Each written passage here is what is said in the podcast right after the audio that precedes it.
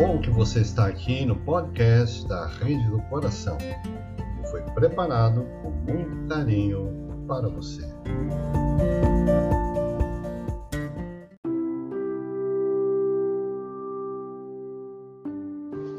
Vamos então homenagear nesta noite Marta Galego Tomás. Marta Galego Tomás, uma amiga de trabalho da Federação Espírita do Estado de São Paulo, onde ela iniciou a sua tarefa sob orientação também do é, distinto, querido, é, já foi homenageado aqui também, sempre lembrado Edgar Armand. Então vamos hoje ver um pouquinho da história, daquilo que ela realizou, porque não foi pouco, é bastante material. Então a gente resumiu bastante para podermos aqui é, falar nesses 10, 15 minutos que nós temos. Então vamos iniciar mencionando que uh, utilizamos como base, como fonte de informação, a história do Grupo Noel, que está no, no site noel.org.br, Revista Planeta, uma entrevista que a dona Marta deu a essa revista, e a revista Espiritismo e Ciência, que também traz um artigo sobre nossa companheira Marta Galego Tomás. E ela tem uma frase que nós aqui ressaltamos, que achamos muito interessante. Ela disse: Conquistei com a mediunidade um enorme conhecimento, fazendo com isso, mostrando que a mediunidade é um instrumento de ampliação dos nossos conhecimentos, dos nossos potenciais, do espírito em si, porque aproveita e cresce. Ela não é apenas um, um processo fenomênico, ela não é, ela é um, um meio de educação, de crescimento. E a dona Marta nos fala isso nesta frase. E ela também salienta: a condição mundial depende das famílias. Podemos fazer a sociedade melhorar dando exemplo dentro da nossa família. Muito bom, é sempre bom lembrar, né? Nós temos um grande dever nesses pequenos grupos que nós chamamos de família e que estamos inseridos ali não por acaso, e todos nós podemos fazer o melhor. Mas vamos lá. Então, Marta Galego Tomás, chamada carinhosamente de Vó Marta, outros a chamam de Dona Martinha, né? Era fluminense, nasceu no Rio de Janeiro em 25 de março de 1915. Há uma data incerta aí, pode ser 24 de março né, é, de 1915. Nós não temos essa data certa nas, nos materiais que a gente pesquisou, mas com base no texto a gente deduziu que foi é, 1915 que ela nasceu, porque ela diz na sua, numa das entrevistas que ela deu, ela fala o seguinte: que ela tinha três anos de idade quando aconteceu a primeira experiência mediúnica, que ocorreu em 1918. Então, sendo ela é, com três anos em 1918, nós fizemos uma pequena conta e chegamos a 1915. Então, ela relata que ela tinha três anos de idade, ela estava brincando na sala de casa com as suas irmãs, quando entrou um espírito, que ela disse muito feio, que se aproximou da mãe. Aí ela fala: Meu pai, que convalescia da gripe espanhola, levantou-se de onde estava, feito uma fera. Ele estava doente, convalescendo, mas imediatamente ele levantou da cama, porque o seu fraco era uh, o ciúme que ele tinha da esposa, da mãe da dona Marta. Né? Então, o espírito que se aproximou da sua mãe, fez menção de abraçá-la, e o seu pai então tirou os suspensórios para bater no espírito. Então veja o nível de percepção ali que estava acontecendo, né? De repente, o espírito percebeu que eu também via tudo. Aproximou-se de mim, pôs a mão na minha garganta e disse: Se contar, estou aqui, te esgano e você morre. Meu pai fez vários tratamentos no hospital psiquiátrico até receber alta. Não contei a ninguém sobre esse espírito que me perseguia até na igreja. Então veja uma, uma missionária, né, que vem com a mediunidade de tarefa, é, já evidenciada ao longo da sua vida, já nos primeiros anos de vida, sem ter muita consciência né, do que estava ali fazendo, estava brincando, já tendo as suas manifestações. E a gente vê que esses médiums, sim, têm a mediunidade bem cedo em suas vidas. Chico Xavier aos cinco anos, também aos quatro anos o Divaldo Franco e outros, né, que eh, se manifestaram eh, de maneira bastante intensa na, na infância.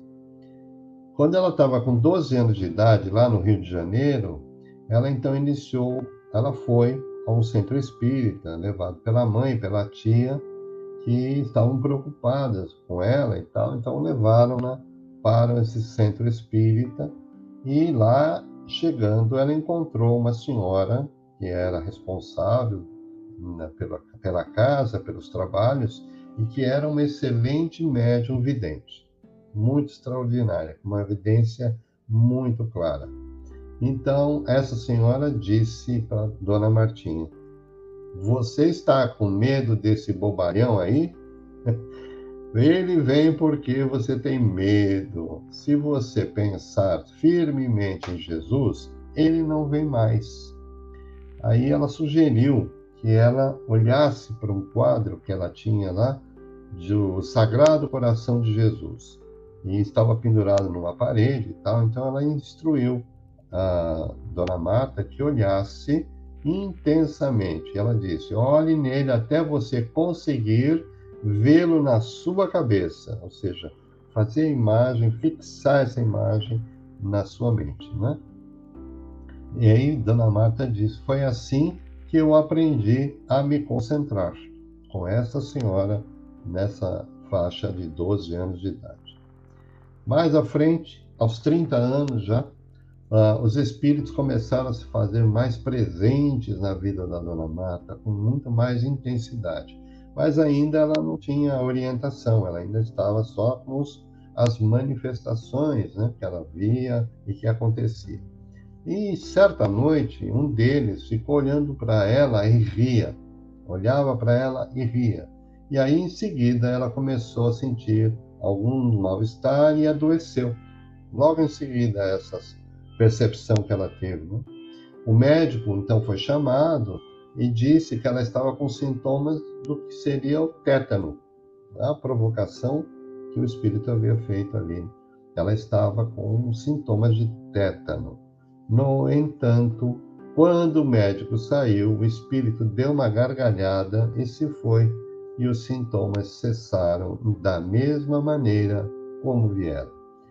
É, são os espíritos que são. É, me fugiu a palavra agora, né? Mas são brincalhões, são, estão aí achando que estão se divertindo. Então, aqueles que abrem a sintonia recebem a sua influência porque é da lei, não é? Por isso que nós temos que estar sempre vigilantes para não entrarmos na faixa de espíritos ainda não esclarecidos, não evoluídos, que eles precisam de encaminhamento. Então, isso vai se aprendendo com a educação da mediunidade, com estudo e principalmente com evangelho, muito evangelho, muita prece e muita confiança na sua própria fé, não é? No Rio de Janeiro, Dona Marta e seu marido, aí ela já casada, né, frequentaram a Umbanda. Ela estava procurando, então alguma coisa surgiu no caminho dela, então ela foi também a um centro de Umbanda mas o seu lugar não era ali. Certa vez o chefe do terreiro lhe disse: Você tem de conhecer o Espiritismo. Aqui é como, como primário que você fez na escola.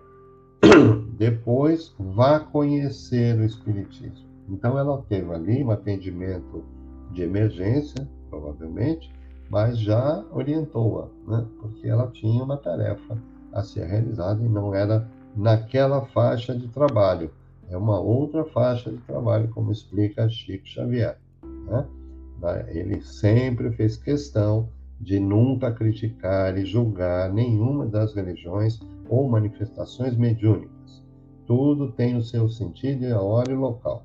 Então, ele dizia é, dessa forma, e a dona Marta também passou por lá e recebe orientação para caminhar para o Espiritismo.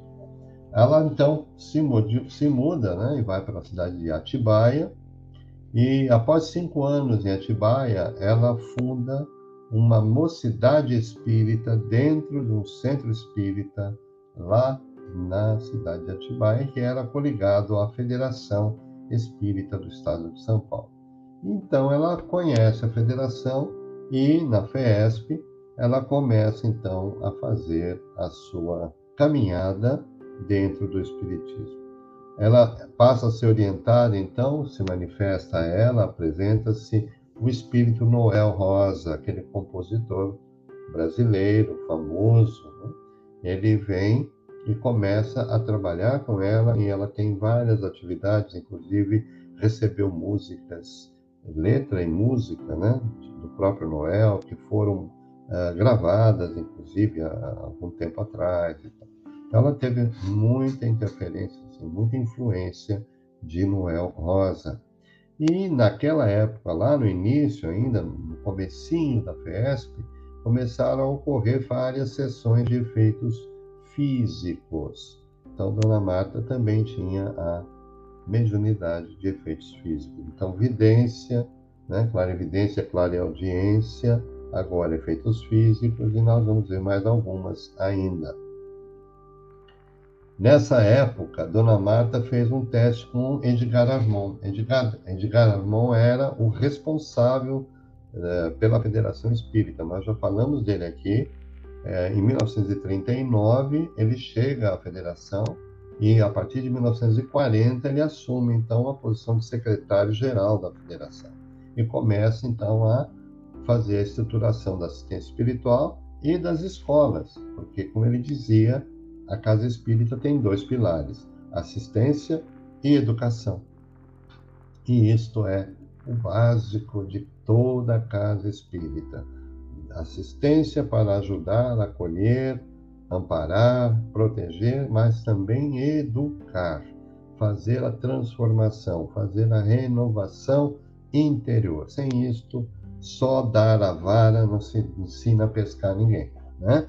Então, só dá o peixe, né? Não se dá, não se ensina a como pescar. Então, precisamos sempre ter isso em mente. Então, Edgar Armand conhece Dona Marta e aí ela vai passar por um teste com ele porque na época já estava com o trabalho do colegiado de médiums e que se chama também de colégio de médiums, né? E então ele fez o seguinte, ele pegou os envelopes que tinham algum material dentro, nós não sabemos o que é, se eram perguntas, se eram dúvidas, ou se eram textos, não, não se tem esse dado. Mas ela pediu para ela se concentrar e dizer o que tinha em cada envelope. E ela acertou os envelopes, né? Então ele vai dizer para ela é, é, que os resultados estavam precisos e que diz que ela tinha uma mediunidade muito evidenciada, muito manifesta, né? e que mais que ela precisava estudar.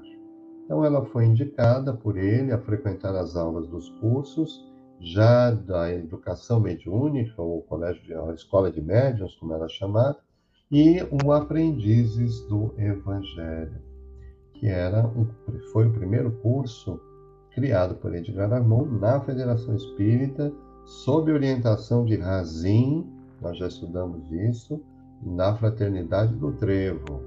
Então, ela começa, tudo isso que está montado, que está organizado, chega a Dona Marta como uma uh, trabalhadora para fazer isto crescer, evoluir, se manifestar com mais é, presença, então ela precisou estudar, ela precisou, não, tá, não tem, a mediunidade não é uma coisa que chega e pronto, agora já sou médio, agora vou fazer, não.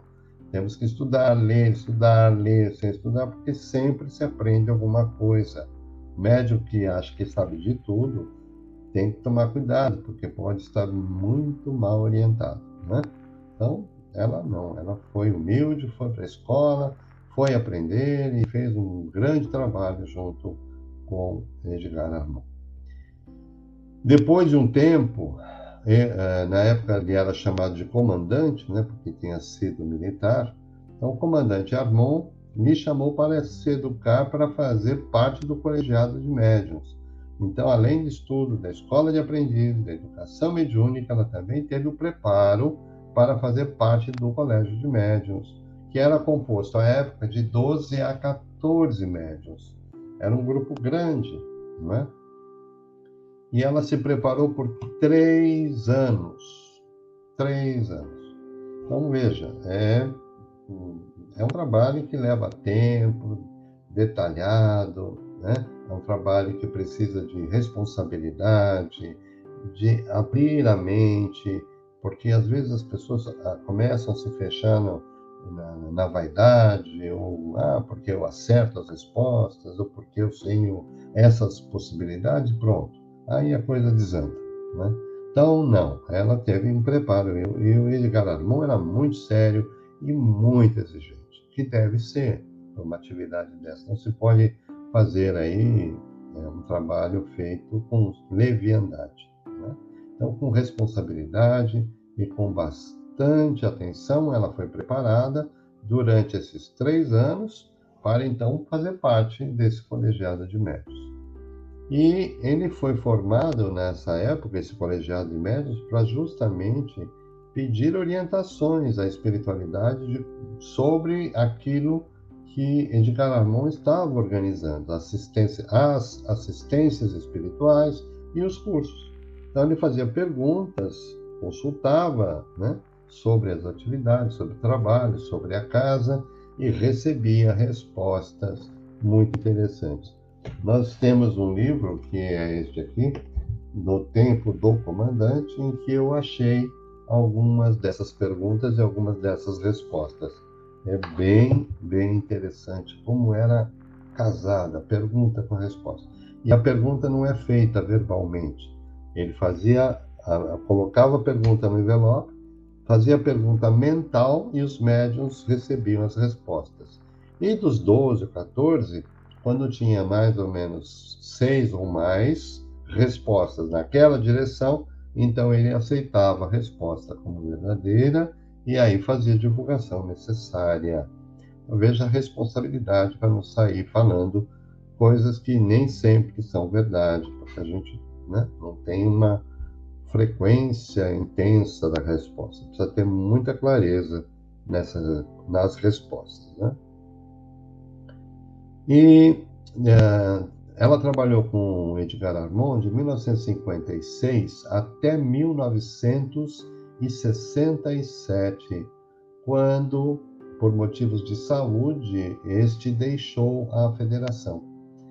Dona Marta, então, passou a dirigir o Colégio de Médiuns em substituição ao comandante. Tal a sua mediunidade, a sua presença, as suas, suas condições né, de trabalho, ela então assume a direção do colegiado de médiuns. A, a médium Marta tinha várias mediunidades, dentre elas a de desdobramento, que é a capacidade do espírito exteriorizar-se além do corpo físico e desenvolver funções, atividades ou até observar e aprender algumas coisas no mundo espiritual. O desdobramento é uma mediunidade, é uma mediunidade em que o médium, o espírito médium, se desloca, ele se desdobra, ele se conscientemente ele se apresenta no mundo espiritual e vai trabalhar, e vai viver, vai conhecer. Né? Muitas, muitas situações, o próprio Chico Xavier tinha esta mediunidade também, e quando ele escrevia o livro Nosso Lar, ele relata aquilo lhe parecia muito estranho, então eu, o que aconteceu? André Luiz o levou até nosso lar. Então ele, desdobrado, foi até nosso lar e foi ver tudo aquilo que o André Luiz estava passando para ele pela psicografia. Então, da mesma maneira, a dona Marta tinha esta possibilidade mediúnica e exercia com muita frequência e muita intensidade. E é, dentre essas, essas situações que ela vivenciava, com, é, desdobrada, né, com espírito desdobrado, Então, é, ela dizia que, por muitas vezes, ela visitava o Chico Xavier em desdobramento.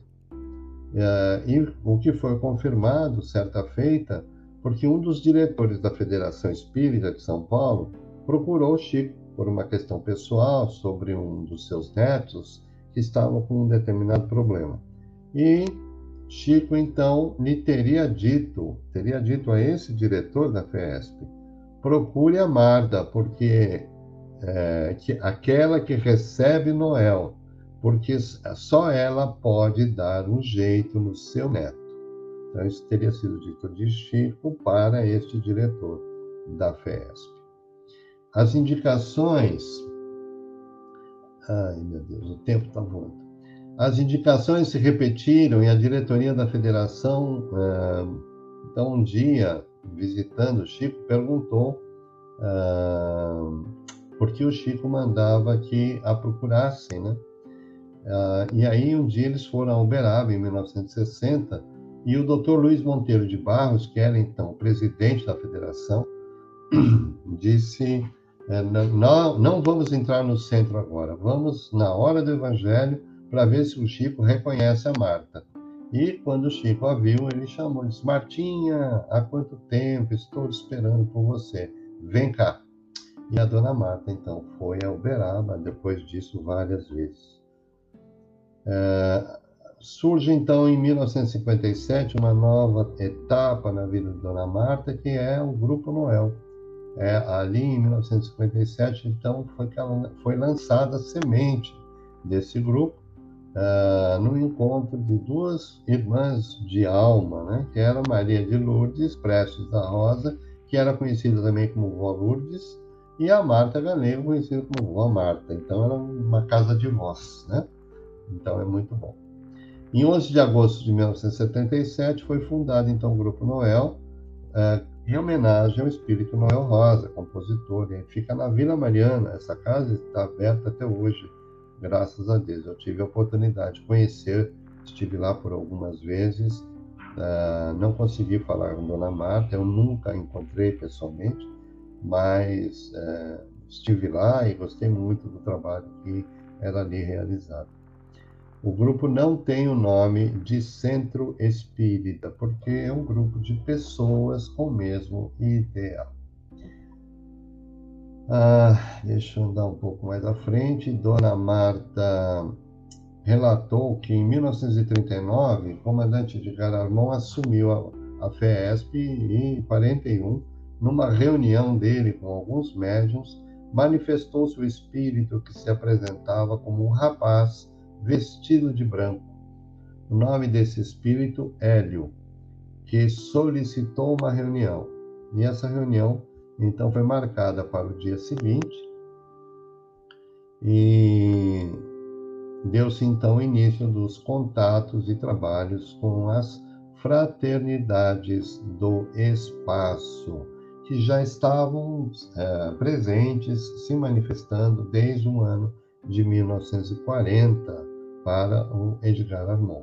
Vem atuando mais claramente em nosso planeta para assegurar o domínio do amor e da paz.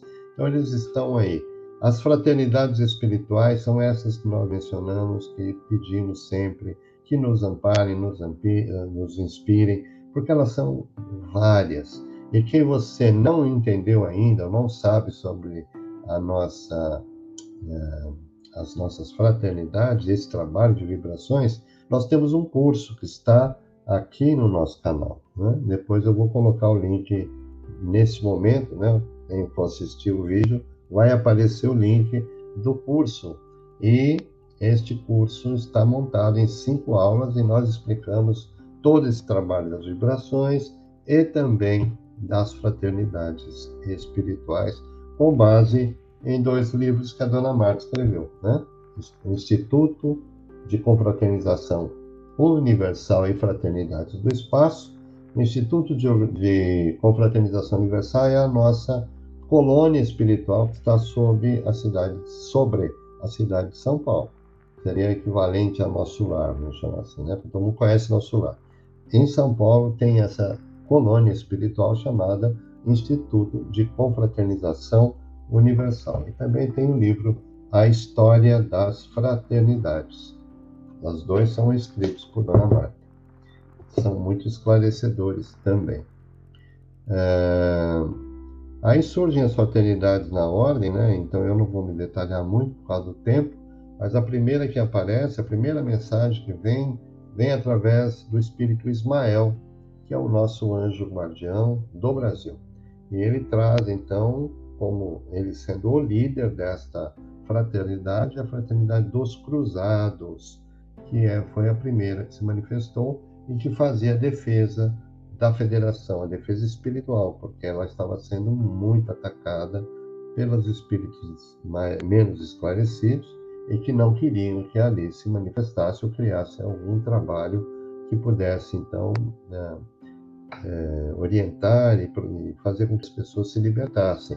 Então, processos obsessivos de, de muitos anos, de muitos anos. Pessoas nas filas eram, os médiums videntes viam todos aqueles espíritos ali envolvendo, e aí começaram a perceber a presença de espíritos vestidos com uniformes das cruzadas, né, lá nos no séculos 11, 12, 13.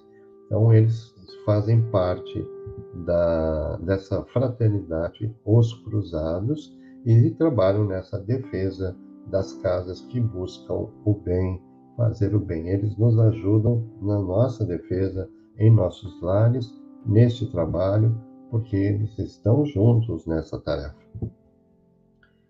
Uh, também tinha uma outra fraternidade, mas eu teria que entrar outras, né? São várias. Então, vá lá, assista o curso se você não assistiu. Se você assistiu, assista de novo. É sempre bom relembrar as fraternidades espirituais, né? Tá lá. Eu vou botar o link para vocês.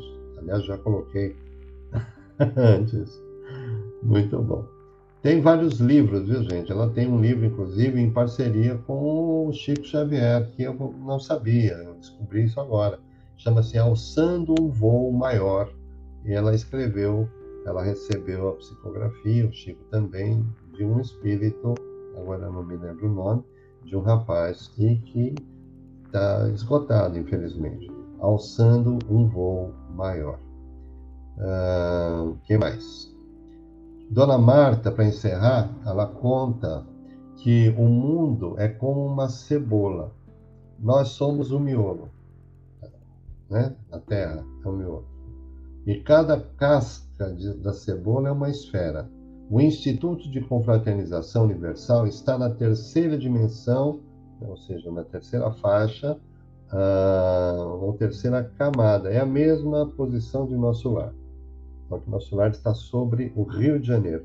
O Instituto está sobre a cidade de São Paulo, na mesma faixa, terceira camada que envolve o planeta Terra. Na primeira camada está estão os espíritos que é, dizem os espíritos, estão os prontos socorros. São aqueles locais de, atendimento, nas primeiras camadas próximas à Terra, né? No grupo espírita aqui na Terra tem seu correspondente no mundo espiritual. Toda casa espírita tem um correspondente lá, que aliás foi construído lá primeiro para depois acontecer aqui. Nosso CERC também, né, por informações que já recebemos, esta casa já existe no mundo espiritual. E nós agora estamos construindo, por isso você pode nos ajudar a construir, participar desse processo. O Instituto de Confraternização Universal abrange toda a cidade de São Paulo. É uma cruz sobre a cidade. Na verdade, ele pega uma parte da Zona Norte, Zona Sul, um pouquinho ali da região de São Bernardo, de Adema. É uma, uma, é uma colônia imensa em formato de cruz. É...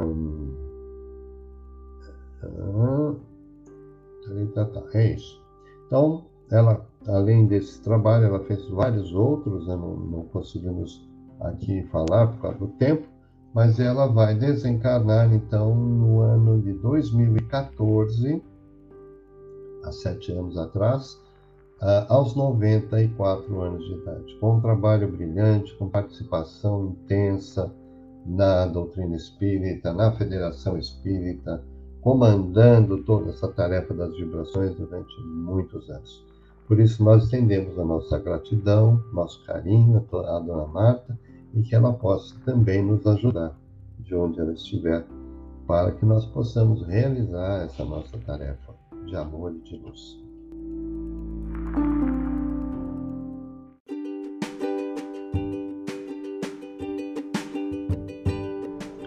Você gostou do podcast de hoje? Que bom, que alegria! Então, se gostou, compartilha com seus amigos, seus familiares, nas suas redes sociais, porque isso vai nos ajudar na divulgação do nosso trabalho. Um grande abraço e até a próxima oportunidade.